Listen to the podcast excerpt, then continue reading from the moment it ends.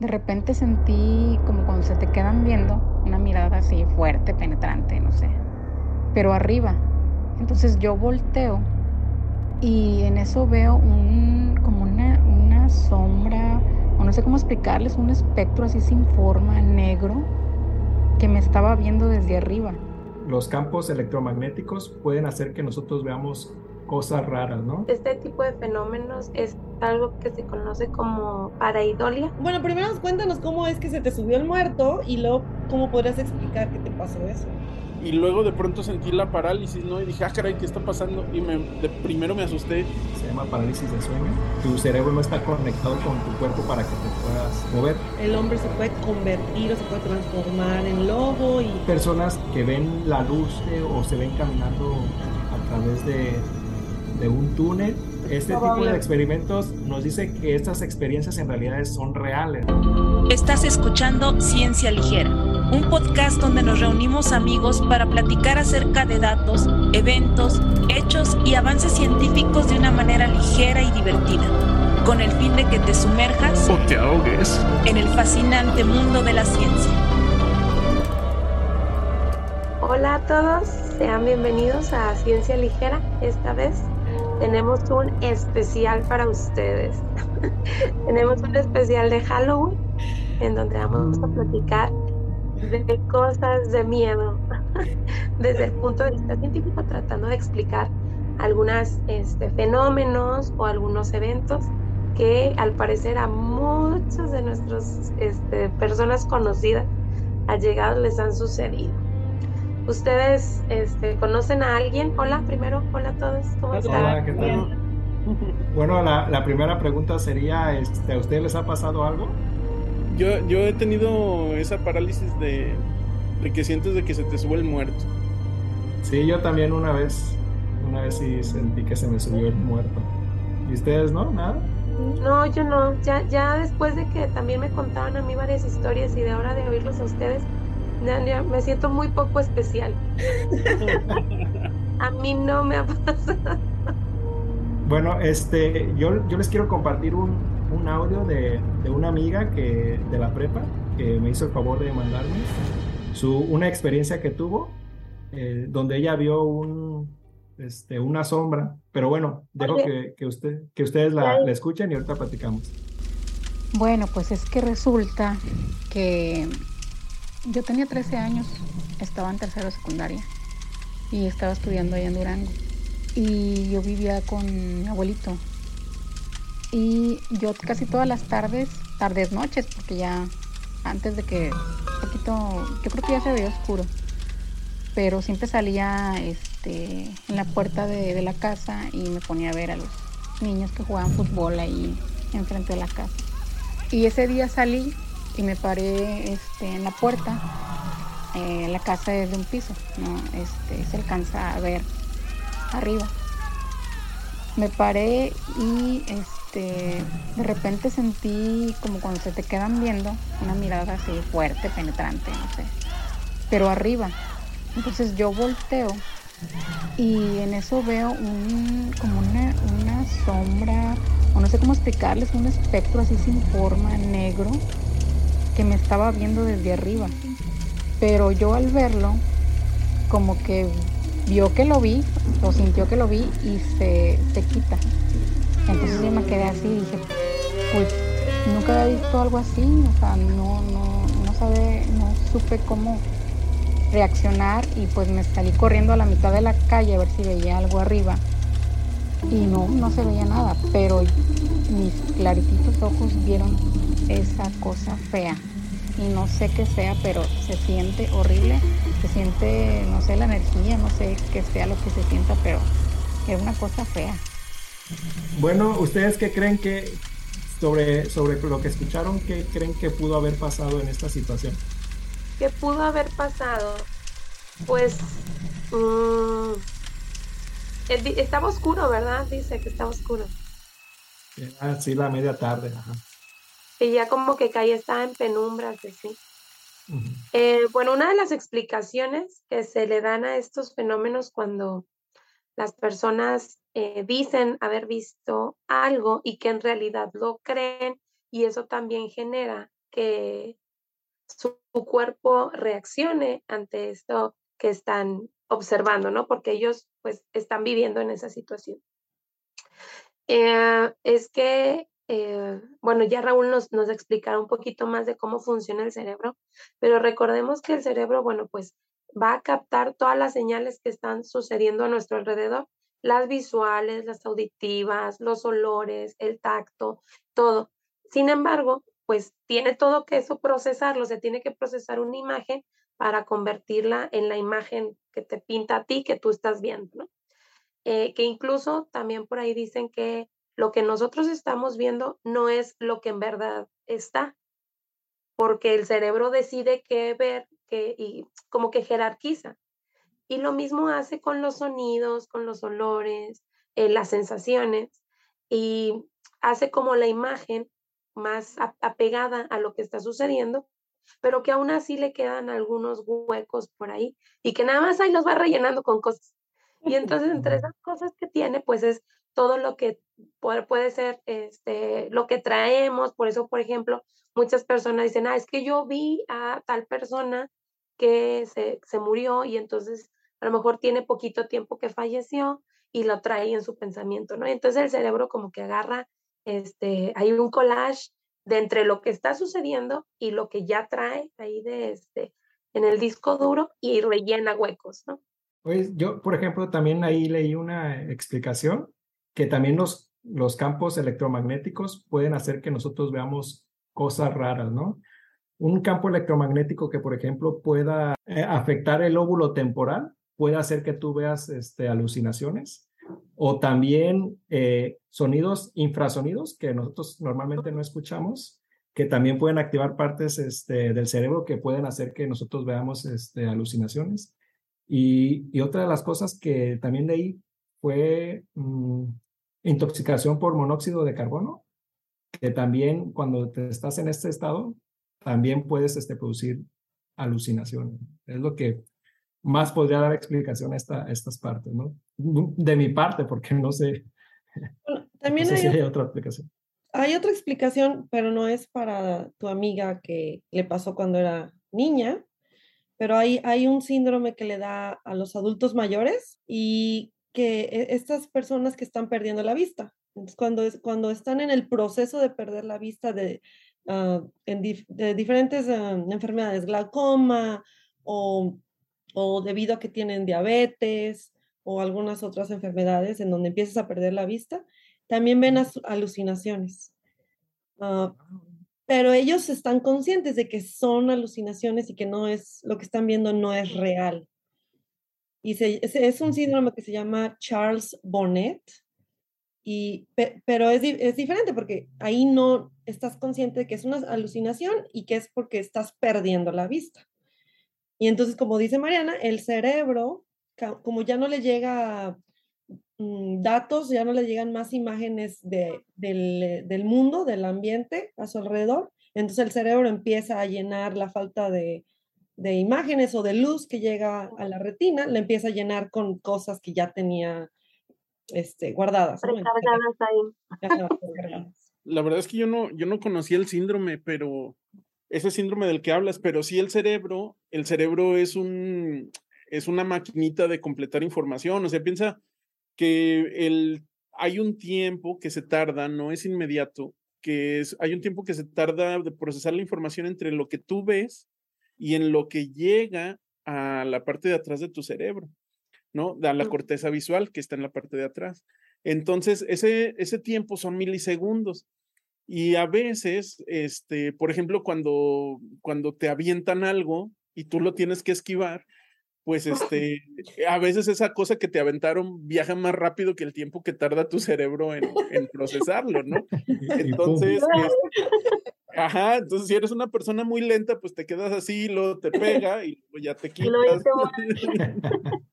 Pero el, el, cerebro está entrenado que en el momento en el que ve que alguien está haciendo ya el movimiento, el cerebro extrapola y dice, ah, es que esta piedra Ay. va a venir para acá. Y entonces tú te quitas antes incluso de que te... De que, de, Como de que lo haces cuando los perritos que, que los espantan, ¿no? De que cuando te están... Con la piedra. o como en el fútbol, ¿no? El, el, el portero se tiene Portero, que, ajá, que ya- ya, adelantar. está al- como, su cerebro ya está súper entrenado, supongo, en, en, en a- a hacerla, predeterminar más o menos a dónde va la bola, supongo. Sí, y entonces, este, de esa manera, también puedes utilizar eso para engañarlo, porque ya sabes que si tú lo haces de cierta manera, él va a pensar que vas a ir a la derecha y entonces como en Rodo y Cursi, que es a la derecha, pero, pero es a la izquierda. Pero es Ah, a la la- ¿no has visto Pero Rudy? ¿a cuál izquierda, Raúl? Sí, ¿A la sí, la tuya o a la mía? sí, exacto. Este, y hay, hay un experimento con changuitos donde los entrenan a sentir un estímulo en su, en su dedo. Y si le atinan a que, a que sí les tocaron su dedo, entonces les dan comidita, ¿no? Entonces, este, eh, está bien documentado que después de mucho tiempo se vuelven tramposillos. Entonces, ya no sienten el estímulo, pero dicen, "Mm, creo que sí lo sentí. Creo que sí lo sentí, dame comida, ¿no? Y en realidad no hubo estímulo, pero están registrando sus neuronas y se ve que sus neuronas se activan igualito que si de verdad lo hubieran sentido. Ok. Y luego, más aún, los, los investigadores, y es un investigador mexicano, ¿eh? este, le pueden, pueden estimular eléctricamente la neurona directamente y el changuito registra en la computadora. Ah, sí lo sentí. O sea, ya así directo.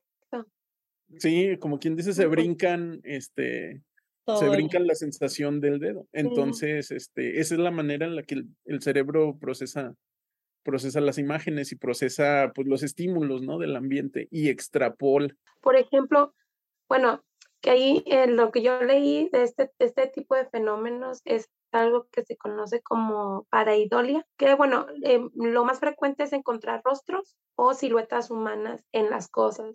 Eso es lo que nos este, hace que veamos un carro, un auto, una camioneta, lo que sea, y le encontremos la carita, ¿no? En donde los focos son los ojos y la defensa la boca, y lo que hay carros enojados y carros Eh, tristes. Yo creo que lo hacen intencionalmente es los, los diseñadores también. Sí, bueno, pero, y por ejemplo, los enchufes, ¿no? Que también en los trifásicos, por ejemplo, eh, ves los ojitos y la boquita y así. Entonces, que En nuestro cerebro está En el mapa. entrenado como a ver patrones, pero no nada más visuales, sino también auditivos. Oye, y entonces, es- Entonces, ¿eso también explica la, la virgencita en la tortilla? No, es muy la- probablemente. Ya ves que se ha, No, se sí, se explica yo que con ese fenómeno. Es, o sea, que es el que tratar de encontrarle figuras. Por ejemplo, ¿por qué vemos figuras en las nubes? Porque pues tratamos de, de mi- el cerebro busca imágenes conocidas y las ve, o sea, las intenta ver en, en lo que todos observamos, ¿no? Y por eso, por ejemplo, a veces eh, que escuchas un ruido o escuchas que te llamaron, que también es el mismo procesamiento del cerebro, llenando esos huecos con sonidos que ya, que ya conoce. que bueno, también tiene una, una componente evolutiva, ¿no? Porque mm, en, eh, en el tiempo en el que evolucionamos en África, este, aquel, aquel homínido o aquel este, precursor del humano que veía moverse el pastito y decía, ay, yo creo no es nada. Y era un tigre dientes de sable, pues ese no, eh, no pasó sus genes. los que sí pasaron sus genes fueron los que dijeron, ah, caray, se me- ahí se ve como que un tigre, como que ¡Corre! Algo, un fenómeno paranormal, dijeron. mejor no voy para allá. Y Pero entonces, Bueno, y- estaban ustedes hablando del, del que se te sube el muerto. A mí se me subió el muerto una vez hace muchísimo tiempo. Tenía como 19 años. Después de un breve pánico y como tomaba clases de neuro y psicofisiología puede recordar una explicación y tranquilizarme y quedarme dormida de nuevo. A ver, Raúl, ¿sí que se, se te subió el muerto una vez? ¿Cómo podrías explicar? Bueno, primero cuéntanos cómo es que se te subió el muerto y luego cómo podrías explicar que te pasó eso. este, pues yo estaba, yo estaba en, en mi casa en San Luis, ya estaba en la maestría. Este, y estaba, estaba así como, estaba en el piso, como que me estaba estirando para, para que no me doliera la espalda, porque tengo dolor de espalda. Y luego de pronto sentí la parálisis, ¿no? Y dije, ah, caray, ¿qué está pasando? Y me, de primero me asusté y dije, ah, caray, y luego ya dije, ah, esto es como, en ese momento yo lo pensé como un ataque de pánico, dije, creo que esto es un ataque de pánico. Este, no estoy seguro de que estuviera relacionado con la maestría, pero tampoco lo voy a descartar. No tienes pruebas, pero tampoco dudas. y ya dije, no, a ver, relájate, relájate, respira, este, trata de, trata de mover los dedos de los pies y por ahí empecé y luego ya, ya se me quitó y ya me pude levantar. Oh, eso debe sentir horrible.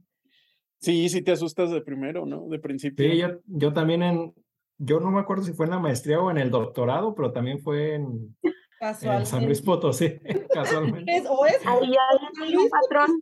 También yo, yo me, yo me desperté y, y no sabía qué onda, nada más podía mover los ojos, pero no podía como moverme, o sea, no te, yo no sentí que se me subió algo ni, ni nada pesado, pero no me podía mover y de primero sí, este, sí me espanté, pero como ya había leído sobre este, este tópico eh, anteriormente, pues dije, ah, es este, una parálisis de sueño, que así se le conoce comúnmente. Y entonces lo que hice fue relajarme porque dicen que si te, si te estresas, pues todavía te dura un poquito más, ¿no? Entonces fue relajarme. Exacto. Porque, porque, sientes primero este, una presión en el pecho y si, y si te da pánico. Puedes ver alucinaciones también. Ah, y, y, pues entonces este, ya me relajé, según yo, y ya no me recuerdo si me dormí o se me quitó, pero ya este, pude descansar, pero sí, curiosamente también fue en, en San Luis Potosí, yo creo que en el doctorado de ver si... Igual y San Luis Potosí es un lugar muy, este, muy paranormal. Muy paranormal. o muy estresante, ¿no? ¿Cuál es la explicación? La real. Oigan, pero antes, a ver, antes de que digan la explicación, porque ahorita yo me estaba acordando, digo, a mí no me ha pasado eso, pero ahorita me acordé que cuando yo estaba en la prepa, eh, yo me, me, acuerdo que estaba yo dormida, me dormía en la tarde y yo tenía que regresar en las tardes a un club, ¿no? Porque ahí en la prepa hacíamos un club. Y entonces abrí los ojos, yo, o sea, me desperté a abrir los ojos, pero fue muy rápido, vi la hora, dije, ya se me hizo tarde. Pero eso ocurrió súper rápido. Y cuando me levanté, me caí porque las piernas me respondieron.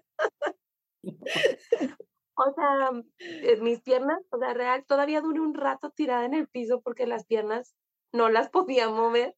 Sí,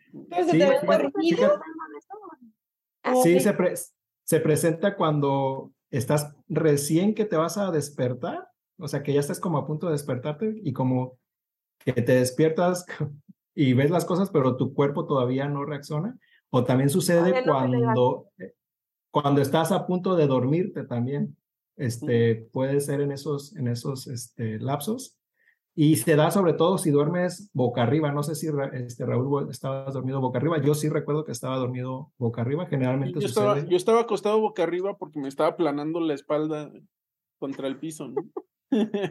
sí, por ejemplo. Y bueno, hay estudios que, hay mucho estudio sobre este, se llama parálisis de sueño, y han identificado algunos este, factores de riesgos potenciales, como el estrés, este, algún trauma, este, alguna enfermedad física, o sobre todo también dormir mal, no dormir con, con hábitos regulares, entre otras cosas, ¿no? Y también se ha visto en personas que han sido, por ejemplo, abusadas sexualmente de, cuando son niños. Esos traumas este, también provocan que una persona pueda sufrir esta parálisis de sueño. Y de hecho se calcula que del 15 al 40% de la población ha sufrido alguna vez esta parálisis de sueño. Y entonces la gente va, va a decir que se le subió el muerto, pero sí hay una explicación. Sí, pues es, es algo que que, o sea, ha sucedido eh, desde los tiempos antiguos, ¿no? Por ejemplo, los griegos le llamaban incubus, que es como que se te subía como un demonio y, este demonio quería hacer como tener relaciones sexuales contigo. Entonces, entonces eh, y este, por ejemplo, en, en México, pues comúnmente se conoce como que se te sube el muerto, ¿no? Así le decimos, que un espíritu se te sube y que no te deja, no te deja mover, porque una de las cosas que con esta cosa es que viene acompañado con alucinaciones, como hemos comentado. Ahí hay una lista en un, en un artículo que les voy a poner por ahí, hay una lista de diversos países y qué sentido le dan. Ajá, en la, en la India se te sube el elefante, en China se te sube Yo creo que sí, está muy El panda, en China se te sube un panda. Un pandita. Ay, pesado el pandita. Ah, bueno, y, y, otra cosa importante es que se da mucho, es, es muy común en adolescentes estaba leyendo que en, adolescentes es más frecuente que, que, te suceda como a ti, Mariano, ¿no? Si eras adolescente en ese entonces o todavía no. Ah, sí, pero ya, o sea, fue media parálisis del sueño. Nada más ah, bueno, pero también. Ah, bueno. Es que te agarraron los, los pies, te, jala, te jalaron los pies, los, un, un, fantasma, por eso no te pudiste parar. O sea, pero es que yo sí me acuerdo, porque estaba, pero yo estaba de lado, yo me acuerdo que estaba acostada de lado y me levanté, pero donde me levanté, o sea, caí para el otro lado. La energía que del susto que ya ibas tarde, yo creo. Sí. Pero mis piernas no me respondían y todavía me quedé un rato ahí tirada en el piso porque no me respondían las piernas. Hay, hay una cosa con el sueño, que cuando tú sueñas, este, la, la parte, digamos, que controla tus movimientos de tu cuerpo en el cerebro se desconecta. No, no funciona, hay un mecanismo que la inhibe. Entonces, por eso, por eso, este, cuando sueñas que vas corriendo, no puedes correr y sientes que es muy difícil porque no, no hay esa verdadera conexión, ¿no? Entonces, este, lo, lo, que tú cuentas es así como de que te despertaste, pero todavía no se acabó de desbloquear ese, ese conducto y pues te quedaste a la mitad, ¿no? Te tuviste que esperar a que se acabara de, de despertar. pues sí, es, es, en realidad lo, lo, como se describe la parálisis de sueño, ¿no? Que te despiertas, pero todavía como que tu cerebro no está conectado con tu cuerpo para que te puedas mover. Entonces, pero una de las cosas que sí puedes controlar es, eh, son los ojos y la respiración. Entonces, hay gente que describe que para salir de ese estado, una es relajarse, otra es mover los ojos este, de manera rápida, como para que te puedas despertar, o acelerar tu, tu respiración también de manera consciente. Y, y bueno, otras cosas que con las que puedes salir de ese estado que ya no están en tu control, pero puede ser que suene la alarma o que alguien llegue y que te toque para que te despierte. Puede durar de 5 segundos hasta 10 minutos, por ejemplo. Ay, 10 minutos, ya tienes un problema. el, problem, el problema es el problema es si es continuo, si es continuo, este, si una noche, luego en tres noches te vuelve a aparecer, ahí sí, sí hay este, puedes, tienes que ir con el médico, pero si es esporádico, generalmente se resuelve sin problemas y no tienes que... Y un poquito va por ahí lo contrario, si no te sirve ese sistema de bloqueo, es lo, cuando tienes a las personas sonámbulas, ¿no? Ah. Mm. Eso o las está poseyendo un demonio si se paran en la noche a las 3 de la mañana y las estás grabando con una camarita. Hasta ahora que estaba leyendo, que justo teníamos ese sistema de bloqueo como una especie de, de seguridad con nosotros mismos, porque imagínense si estuviéramos haciendo todos los movimientos que el cerebro pues está soñando, ¿no? Como los y, perros. y pues es lógico. ¿Ah? Como los perros que van corriendo. Que están dormidos, están corriendo. No, yo una vez soñé que estaba jugando béisbol y que según yo aventé la pelota, pero cuando la aventé me di un guamazo con la, con la pared y me desperté. Bueno, bueno, no, ya no estamos, no estamos hablando de, de sueños, estamos hablando de cosas este, relacionadas sí. con el Halloween y... Sí, mira, por ejemplo, las, las alucinaciones Mira, las alucinaciones cuando hay parálisis de sueño, ahí una persona trató de darle una explicación en un artículo y dice que es por la activación de un receptor a serotonina, el receptor A2, que se llama 5HT2AR, así se llama esa cosa, que cuando se activa es cuando nosotros podemos ver este tipo de alucinaciones y cuando están en ese estado, este receptor se puede activar. Y de hecho, este receptor Raúl, si me equivoco ahí me corriges, pero creo que este receptor también es activado por, el, por la droga LSD, que también provoca alucinaciones, ¿no? Entonces este cuadro... Visuales y auditivas. Sí. Fíjate que justo ahorita que mencionas lo del LSD, también yo estaba leyendo que una de las eh, causas de ver cosas, como se dijo o dijo Jair al principio, que era por inhalación de monóxido de carbono, que también la ingesta de, un, de una sustancia que produce un hongo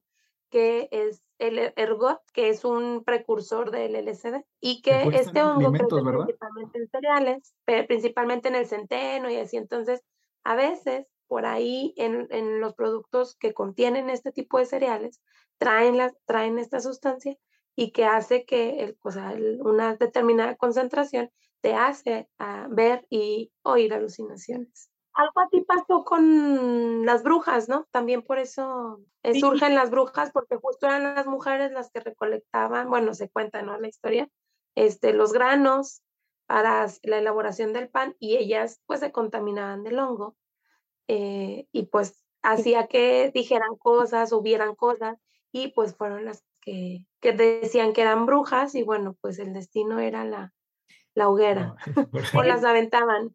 De hecho, mm. relacionado con las brujas, que era cuando las cazaban, que tú hablas de los del siglo XV, XVI, XVII, este, también, también había otro fenómeno que luego evolucionó hasta nuestra era moderna y era la, ah, el hombre lobo, este, que es como uno de los monstruos que tenemos ahorita, ¿no? En la, en la, en la edad moderna. Una idea en que los, los, el hombre se puede convertir o se puede transformar en lobo y, y puede tener estas ah, características del lobo donde obviamente comen carne.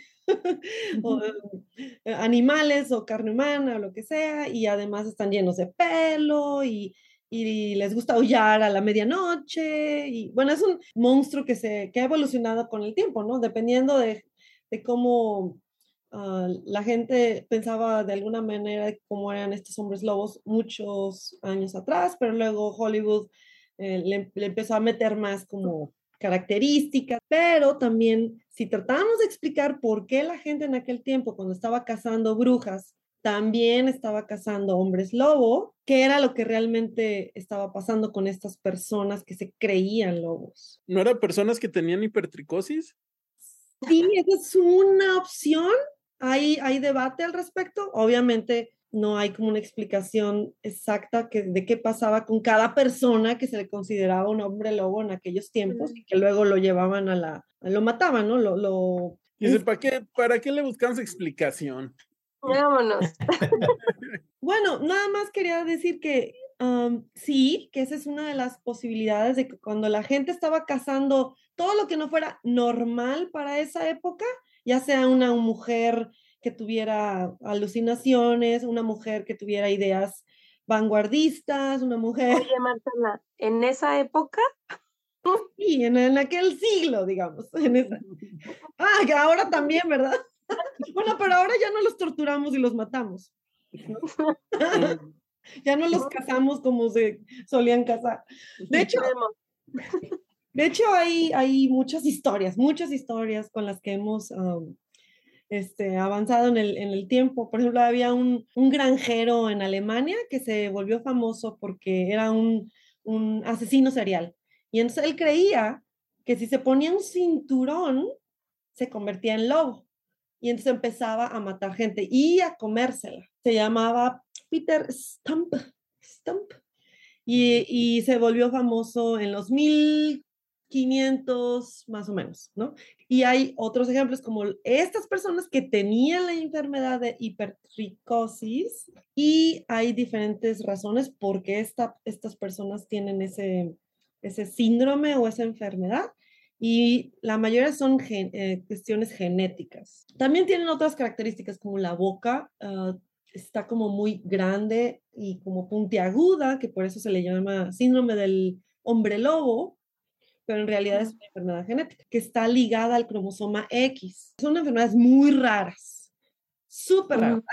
puedes contar como 100 casos de hipertricosis en el mundo desde hace que están ya documentados desde mucho tiempo atrás. O sea, son muy raras las, las cosas. Por, por, lo mismo, también pareciera que no, no es una explicación viable para todos estos cazadores de hombres lobos en la Edad Media. Había muchos. O sea, era muy común ser hombre lobo. En... no tanto como bruja. Es, es, que fíjate, a lo mejor este, en esos tiempos había muchos, pero este, nosotros hicimos una selección artificial. La luna llena este, sí tiene efectos en personas que ya tienen padecimientos ah. este, psiquiátricos, ¿no? A ver, platícame. Ah, para los lunáticos. Por eso se les llama lunáticos a mm. muchas personas, porque, porque tienen, tienen como que algo les hace el hecho de ver luna llena. Y, pero en, en particular, este ejemplo que dio Marcela del, del asesino serial, pues los asesinos seriales tienen, este, tienen cambios estructurales en su cerebro, o sea, su cerebro está conectado de una manera disfuncional. Y entonces también pueden tener alucinaciones este, visuales y auditivas. Y, y el mejor ejemplo, por ejemplo, eh, bueno, no es un ejemplo real, pero yo creo que de este caso se basaron para, el, para el villano de Dragón Rojo, ¿no? De la película de Dragón Rojo, porque él pensaba que con cada víctima que él mataba se estaba convirtiendo en un dragón, se estaba transformando eh, de ser un humano en otro, en otro tipo de ser. Y pues este asesino serial se estaba transformando en un lobo, ¿no? Pero hay otras personas se identifican con ser lobos y a eso se le conoce como desorden ah, de identidad de especie. Y hay una película del año pasado que se llama Lobo, Wolf, que el, no quiero recomendarles que la vean, pues está un poco este, fea la, la película, pero es sobre un chavo que cree que no es humano y cree que es lobo y lo llevan a una institución para tratar de, quitarle eso, ¿no? Y que se, que, se cure. Pero obviamente la institución es, ya sabes, este tipo de, instituciones donde son abusivas y nada más te hacen como electrochoques y te hace que te traumes más que nada, en vez de curar tus problemas psicológicos. Pero está muy interesante pensar en que también puede ser una cuestión psicológica, que las personas se identifican con, con ciertos animales, no nada más lobos. Bueno, y, y está la cuestión cultural, o sea, en México tenemos nuestra versión de los hombres lobos, que son este, los nahuales. nahuales. Los hay, una, hay una historia que contaba un señor de Michoacán, que es, que es amigo de mi papá, que era de un nahual que según esto se, se estaba comiendo niños en un pueblito en Michoacán, precisamente. Y entonces, este, pues los del pueblo fueron con el chamán que vivía por allá y el chamán les dijo, miren, lo que van a hacer es que tienen que montar guardia y todos tienen que traer un cordoncito, un cordoncito que lo van a mojar en agua, en agua bendita. Y entonces cuando vean al chamán, si alguien lo alcanza a ver, le tiene que pegar con el cordoncito. ¿Al chamán? Al, al nahual. Al nahual, que era el animal que se está comiendo a los, a los niños, ¿no? Y entonces así le hicieron, montaron guardia una noche y entonces salió por ahí el nahual y sí traían este, el cordoncito, pero que en el momento en el que le pegaban, como que le quemaba y gritaba así como si lo estuvieran latigando con, con lo más duro, ¿no? Con un, con un cable de hierro o así.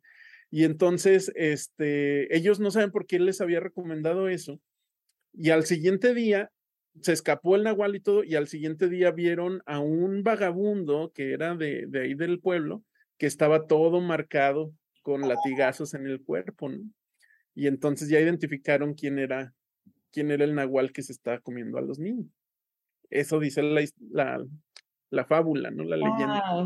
Bueno, y la cuestión cultural aquí importa mucho porque mucha gente dice, es que, ¿por qué todo mundo tiene la misma alucinación o tiene la misma experiencia, pues tiene que ser verdad. No, pero... porque hay una cosa que se le conoce como histeria colectiva y no necesariamente real, ¿no? O sea, eso pasó en el 2005, hay un ejemplo muy claro de eso, pasó en el 2005 luego del tsunami que sucedió en este en Indonesia y en Tailandia. Pues e, estos estos lugares tienen la creencia de muy similar a la católica y a la cristiana de, de, los espíritus que si mueren en condiciones violentas no pueden descansar y están destinados a vagar por el mundo. Entonces, después del tsunami, mucha gente reportó ver fantasmas de todas las personas que se habían ahogado en el tsunami. Entonces, había reportes así, miles de reportes que decían, es que los vemos que andan penando este, en hoteles, en los restos de, de, de, lo que dejó atrás el tsunami, en los escombros. Este, y eso es eh, precisamente un ejemplo de, de la cuestión de, su estructura religiosa les hizo darle una explicación a lo que estaba pasando y lidiar de esa manera con toda la muerte que, que Pues, ocasionó el- el, el trauma, ¿no? O sea, el trauma del evento. Oigan, pues yo ahora les voy a platicar de otro de estos eh, personajes eh, típicos Monstruos que- favoritos. de los favoritos, sí, que es Frankenstein. Al este, eh, que en realidad el monstruo este, que ya ahora es verde, por alguna razón es verde, supongo que porque estaba en estado de descomposición ya, Con hongo. ya. este, es verde, él no era Frankenstein, ¿no? O sea, Frankenstein que era el quien lo estaba creando. Creando. Este es, una, una- es un libro que escribió Mary Shelley en 1816 y que para ese entonces, que, que se conoce como galvanismo. ¿Alguien ha escuchado algo del galvanismo? Se ha descubierto que el cuerpo era capaz de conducir la corriente eléctrica, entonces había muchos experimentos en, en toda Europa sobre, sobre la relación entre la electricidad y, el, y los seres vivientes. Ajá, él, eh, o sea, lo que decía que era, eh, le llamaba como la electricidad animal. Y entonces estaba como muy en auge esto, esto del galvanismo, que a ella le interesó ese tema y bueno, pues se puso a escribir y de eso salió pues la novela tan famosa que es Frankenstein. Pero pensar que pudo haber pasado o que si es, puede ser en realidad posible el tener un, un Frankenstein actual, que es, eh, pues no sé, eh, lo que mm, se propone son partes de cuerpo de diferentes personas que con electricidad es posible volver a la vida, o sea, porque son partes de personas, o sea, partimos de que son Muertas. reanimados. ¿no? Personas muertas, ¿no? Sí, o sea, son, son muertos ya, es como si fueran zombies, ¿no? Los vueltos a la vida. Y bueno, ha habido este, eh, varios eh, experimentos, podríamos decirlo así, que trataban de comprobar esta hipótesis del galvanismo y que lo que hacían era eh, utilizar cuerpos que tenían pocas horas de haber muerto y bueno, les ponían solución salina como para poder conducir la electricidad, los tapaban para que retuvieran esa- estas soluciones y los conectaban, órale, hacía corriente eléctrica. Y que Espero que haya sido en perrito, toques, si no en humano. no, sí fue en humanos. y que como cuando les dan toques, que agarran las dos varitas esas que dan toques, pues obviamente los músculos se empiezan a contraer y se empiezan a retorcer. Y a estas personas se las hacían en la cara, en los oídos. Entonces empezaban a hacer muecas, que había incluso algunos que empezaban a hacer como sonidos gu- guturales, guturales, y que pues, y aparte, o sea, no, no era como en un laboratorio, era un espectáculo casi lo que hacían. Ay, qué Entonces, feo. Guau. Claro que todos horrorizados. Y bueno, hubo varios personajes ahí a par- paso de la historia que hicieron más o menos los mismos experimentos y cuentan que uno, el cuerpo de la persona que se utilizó, era de un, un condenado a la horca, era un asesino o algo así, que este, que casi que lo bajaron de, de la horca y fueron y le dieron su cuerpo a estas personas. Y entonces había un debate entre los asistentes al No te evento rías, este. Mariana, porque te van a jalar las patas, ¿eh? No, es que, o sea, escuchen esto, porque ya lo habían condenado a muerte porque había sido un asesino, ¿no? Y entonces los asistentes decían, pero ya lo revivió, entonces, ¿qué vamos a hacer? ¿Lo vamos a volver a matar? Como ya lo matamos una vez, pues ya ahí quedó. Pero pues, pues fue por ahí de los eh, 1800 todavía, o sea. Y el, de estos tipos de experimentos en la edad contemporánea fueron eh, incluso unos que nos platicó Marcela en nuestro primer episodio, Sí. eh, sí, que fue justo primero que lo hicieron con perros. ¿Se Sí. acuerdan? Si no has visto el primer episodio, pues vayan a verlo. Y Marcela nos sí. cuenta un experimento en donde eh, decapitaban a un perro y lo conectaban al, a una máquina, ¿no? Este, que res- hacía recircular la sangre y todo. Y bueno, ahí alegaban que, que bueno, pues el, el, el perro no había presentado, o sea, no había vivido, pues nada más lo habían mantenido con una circulación sanguínea que pues ahí mostraba algunos signos, unos signos este, vitales. Pero no nada más fue con perros, pero no nada más fue con signos eh, con perros, pero signos que en 1930 hubo un, un, este, un personaje que lo hizo con un humano, que lo que hizo fue, que este, tenía pocas horas de haber muerto esta, esta persona y lo conectó a esta misma máquina que hacía que recirculara la, la sangre. Le puso algunas sustancias químicas en el, en el torrente sanguíneo, tenía el pecho abierto, o sea, esta persona ya estaba muerta, ya, ya estaba de cada Y entonces abrió, tenía el pecho abierto y que incluso podía hacer que este, hicieron o lograron que tuviera eh, signos vitales y que empezó a gemir. Y entonces en ese momento todos los presentes horrorizados lo desconectaron y no se supo más del experimento. Y obviamente no fue publicado en naturaleza ni en ciencia, ¿verdad? No, incluso, bueno, ese es un relato. O sea, porque, por ejemplo, en los experimentos con el perro hay videos, ¿no? O sea, están los y están las bitácoras y todo, pero con la persona no hay más que el relato eh, de lo que hicieron. Pero sí, sí creo, ¿no? En, que nuestros, eh, que la gente que vivió hace mucho tiempo hacía unos experimentos terribles con, con gente muerta, pero también con gente viva. Pero sabes que en este caso con Frankenstein, este, es uno de esos monstruos que son, son buenos, ¿no? no, no, o sea, recuerdo un poco acerca de que es un monstruo que no te va a hacer nada, es como un... pues yo no me lo quiero topar en frente, pues me, me pisa con sus zapatotes y para qué quieres. pero no, creo que es la versión más moderna o cómo han ido evolucionando el Frankenstein, porque en teoría. Frank que Frankenstein original sí, lo, sí que sí, sí, le quería hacer daño al. al... Sí, era malo. Pero nada más. Porque el cerebro que utilizaron. Estaba enojado. Era pues, de un asesino. Ah, oh, ¿en serio?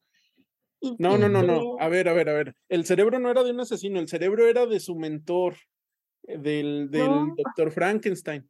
Y ah, le había puesto eh, partes del cuerpo que eran de un asesino, otras partes de un músico. Y lo que, lo que planteaba la película era que de pronto tenía la capacidad de, de tocar la flauta cuando el, el maestro era médico y no, no tocaba ningún instrumento musical, ¿no? Entonces era lo que, lo que decía que, que esas partes lo influenciaban de... de Totalmente incorrecto en la edad moderna. claro. Este, pero, pero él, él, él no era esencialmente malo. Lo que pasa en la película es que este, él primero va y busca al doctor Frankenstein, le pregunta que por qué lo creó y el doctor Frankenstein básicamente le dice, nomás pues para ver si lo podía hacer, ¿no? Y entonces le dice, pues ahora porque tú me hiciste este monstruo, la gente no me quiere, me tienen miedo.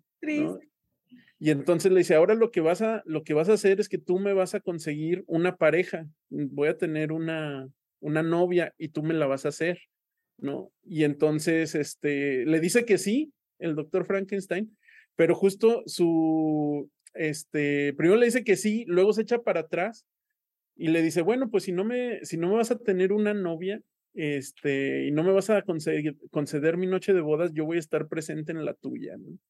Y él justo se, se iba a casar y, y, se casa, pero se casa y se va en un barco y, y se lleva sus guaruras para que lo estén vigilando. Este, y el Frankenstein se mete al barco y le mata a la, a la esposa, ¿no? Y entonces, ya luego de que le mata a la esposa, le dice, ok, sí te voy a hacer este, una novia. Y entonces el Frankenstein le lleva el cuerpo de la esposa. Dice, quiero que ella sea Oh, no manches. Y entonces ahí ese es el, el gran drama. Bueno, es, es, muy, para mí, a mí me gusta mucho, aunque no es la favorita de muchos, pero la película de Frankenstein, de Bram Stoker, que la dirige este Kenneth Branagh, eh, para mí es muy buena.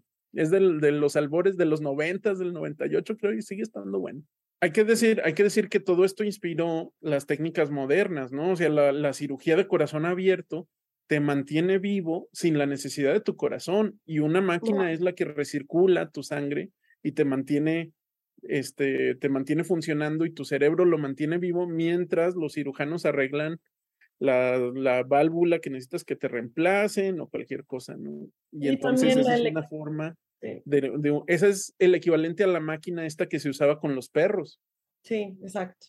De ahí salió los primeros experimentos que fueron hechos con perros. Y también la electricidad, ¿no? Que usas para que el vuelva a hacer su función y a latir, ¿no? Cuando ya estás como que medio en el otro lado. Y también, y también los, este, los trasplantes, porque es, es un órgano que se mantiene vivo de una persona ya muerta, ¿no? Que se utiliza para pasárselo a otra persona viva. ¿no? Ajá. Entonces todo eso está, está padre porque sí tenía su ciencia y, y, y, pues se usa hoy en día y hoy se trasplantan brazos también, se trasplantan piernas, se reinsertan dedos, bueno, hasta... Ok, ok. Ese es para otro episodio. ¿De qué ibas a hablar, Yair? bueno, nada más, este, ya para, creo que para terminar, una, una de las cosas que también son muy comunes es personas que, que ven la luz, ¿no? Episodios que, que están a punto de morir estas personas y ven este, una luz muy brillante o se ven caminando a través de, de un túnel. Y es, bueno, es un, de hecho es un fenómeno que, que es estudiado por, por la ciencia y se le conoce como experiencias cercanas a la muerte. No sé, Raúl, si nos puedas platicar algo de, qué pasa en, este, en, el cerebro, de, en estas experiencias cercanas a las muertes. Nada más les quiero este, decir rápido, estos eventos ocurren cuando se enfrenta a la muerte. Es común en personas que sufren ataques cardíacos, traumatismos cerebrales o cirugías mayores.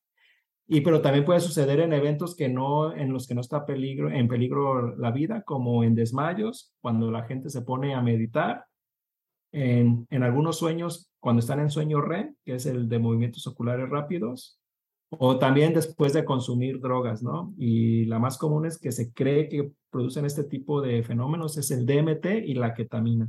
Ahora, bueno, es que aquí hay un, hay un elemento este, muy básico que tiene que ver con lo que decías también de la intoxicación por dióxido de carbono, ¿no? Lo que pasa es que las neuronas son las, las células más chillonas de todo el cuerpo. O sea, las células, las neuronas necesitan tener su alimento y necesitan tener oxígeno para funcionar bien. Y si no lo tienen, este, una célula, una neurona te va a durar viva dos minutos. Y ya, si, si no aguanta más. Una célula del hígado, el, el intestino puede funcionar mientras lo tengas ahí en una solución más o menos nutritiva mucho tiempo, pero las neuronas no. Entonces, cuando tienes... Las cancerígenas también son muy resistentes. Ándale, ándale. Entonces, este, ¿qué pasa cuando tienes una intoxicación de CO2 o, por ejemplo, te estás drogando con ketamina? La ketamina te baja el ritmo cardíaco y la frecuencia de la respiración y entonces bajan tus niveles totales de oxígeno y se empiezan a morir tus neuronas, empiezan a, a fallar, ¿no? Este, entonces, una cosa muy curiosa que sucede con las neuronas cuando se empiezan a morir es que liberan todo su contenido, liberan todos sus neurotransmisores, ¿no? Así de trancazo. Dice, ya me voy a morir, bye, ahí te va. Como pulpito, así de. Sí, como pulpito liberando tinta, ¿no? Entonces, este, entonces se piensa que en, en estas situaciones, pues también estás en cirugía, pues baja tu saturación de oxígeno, este, y entonces las neuronas tienden a hacer esto, a liberar y a hacer unas conexiones aberrantes, este, a activar los circuitos, a sobreactivar los circuitos en tu, en tu cerebro y eso te lleva a tener esta experiencia cercana a la muerte que incluye verte flotando y que ves tu cuerpo que está en la mesa de operaciones, este, puedes ver tu vida pasar frente a tus ojos como si fuera un, un montaje de películas y de todos los pedacitos de toda tu vida, porque son áreas de tu cerebro que se están activando y que se están conectando a, tu conciencia, ¿no?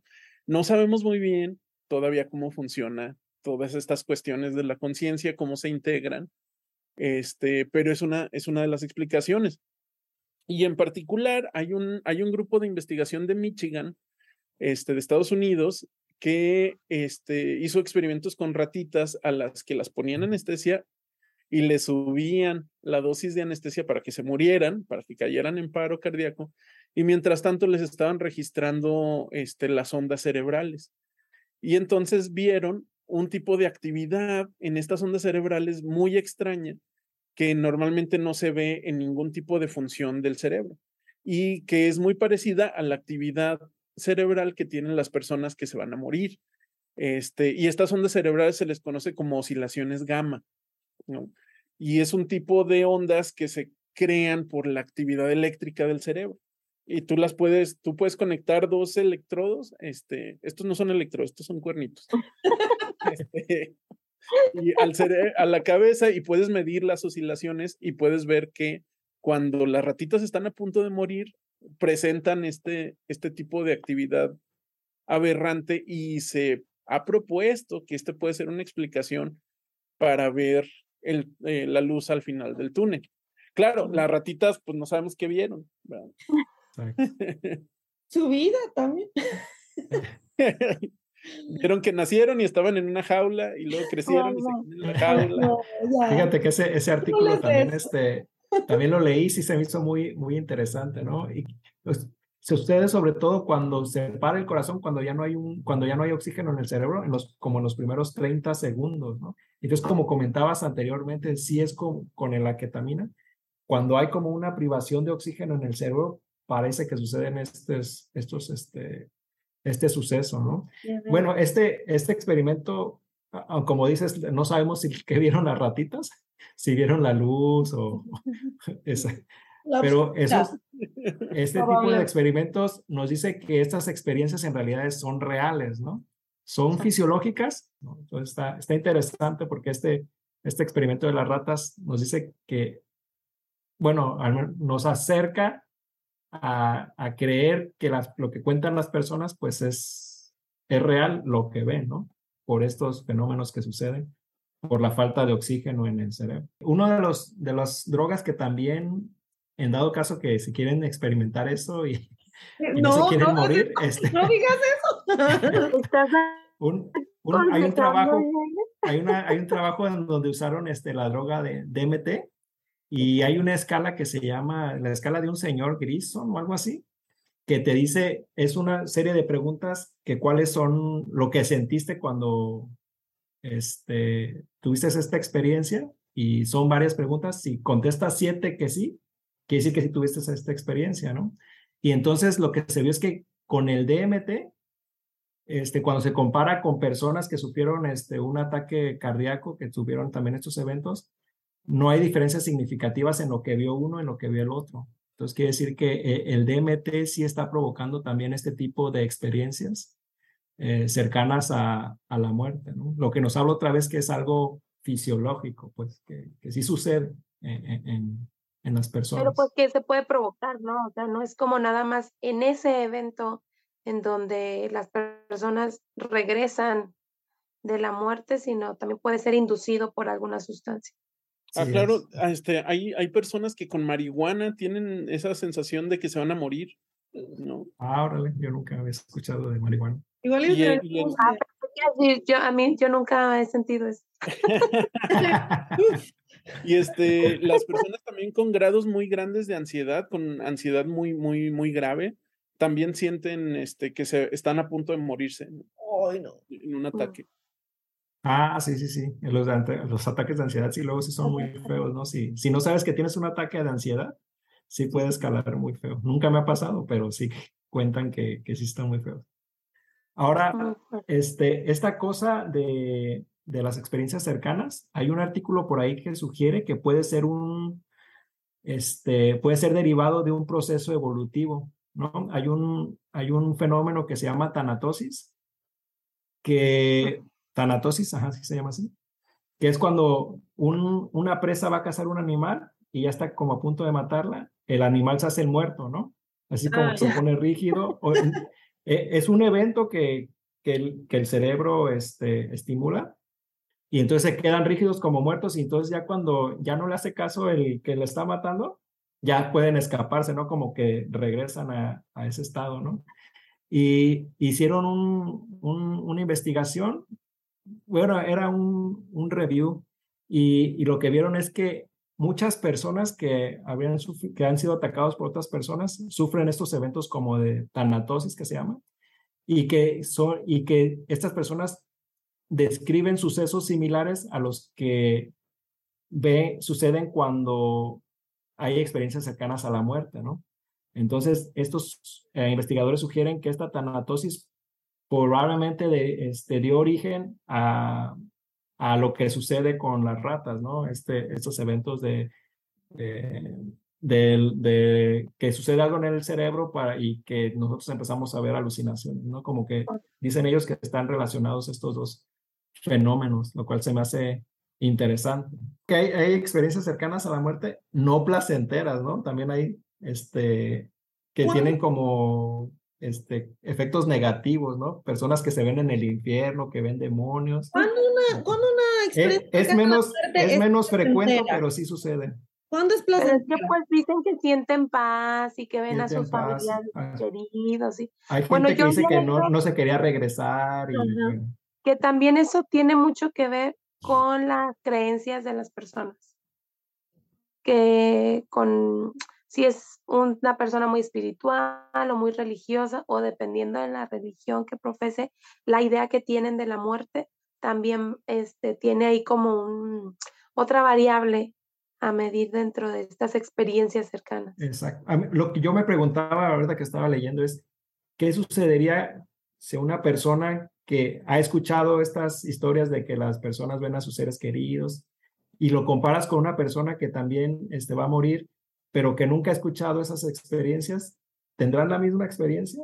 Porque el cerebro no puede saber lo que no conoce, ¿no? Entonces, ¿cómo, ¿cómo puede alucinar que, que vea a sus seres queridos y, no sé qué, qué, tantas cosas que, que suceden. No, pero bueno, esa, eso sí, este, eso sí más o menos se sabe, no tanto de, de, estudios científicos, sino de estudios, este, eh, de arqueología y estudios de, de mm, antropología, porque nosotros somos de un origen cristiano, ¿no? Judeocristiano, y entonces nosotros vemos demonios cuando se nos ves el diablo, ¿no? Puedes alucinar el diablo. Pero si es una persona este, que es de otro, de otro fondo cultural, de, no sé, de algunas creencias mm, eh, islámicas, por ejemplo, ellos pueden ver este, un jin, ¿no? Que un jin puede ser bueno, puede ser malo, que es como un genio, pero también puede ser un demonio del desierto, ¿no? Y si le preguntáramos a un sumerio, igual y verían una especie de, de, caballo con cara de persona con alas, ¿no? Que son los precursores de los ángeles. Entonces, eso sí está bien influenciado por la cultura que tienes. Por ejemplo, ahora tienes las nuevas películas, bueno, ya ni tan nuevas, que ahora este, mucho sucede a través del celular, ¿no? O a través de una página de internet, o hay una película de miedo que es en una reunión de Zoom. Mejor ya vámonos. ya, vámonos a festejar Halloween. Oigan, bueno, y si ya nadie va a decir nada, yo por último invito a todos, bueno, quizás ya es muy tarde en el tiempo para decir, pero había, no sé si han escuchado, un premio que se llama, o se llamaba, James Randi. Mm. Este, este era un mago, un ilusionista, pero era un escéptico. Y daba un millón de dólares a quien eh, pudiera él demostrar que el evento paranormal que le presentaban fuera real. Pero podía ser de todo, o sea, desde personas que podían leer la mente, que podían transmitir energía con sus manos, o sea, cualquier evento, este, digamos, de naturaleza inexplicable, eh, podía entrar aquí, digamos, a este concurso.